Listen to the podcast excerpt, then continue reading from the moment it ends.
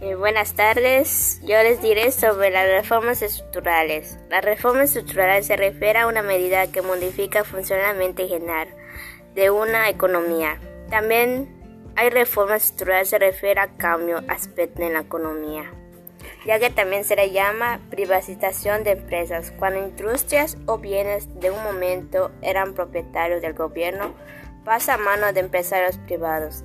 El primer argumento en que los empresarios privados suelen buscar mejores constantes de su compañía y por ende son más eficientes. También como la privatización y las ganancias no van al gasto público, sino a los intereses privados. México sigue estando recomendado desde un principio.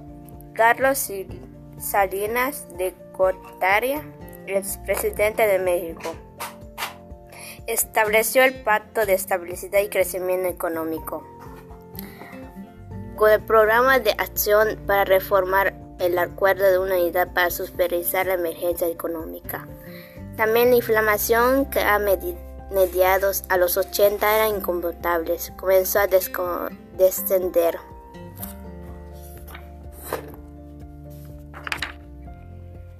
También el país atiende las recomendaciones acerca de flexibilidad en el mercado laboral. La reforma es un entorno en cuestión tuvieron una participación en los incendios protestarios. También a pesar de que transformación hacia neoliberalización inició en 1982, sucesos ocurrió durante sesiones en Carlos Libera explicando mucho la realidad nacional.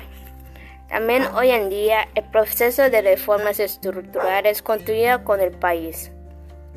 Es común que puedas escuchar en la televisión o encontrar noticias internet acerca de las reformas actuales, que son educativas en telecomunicaciones y energías. Muchas gracias.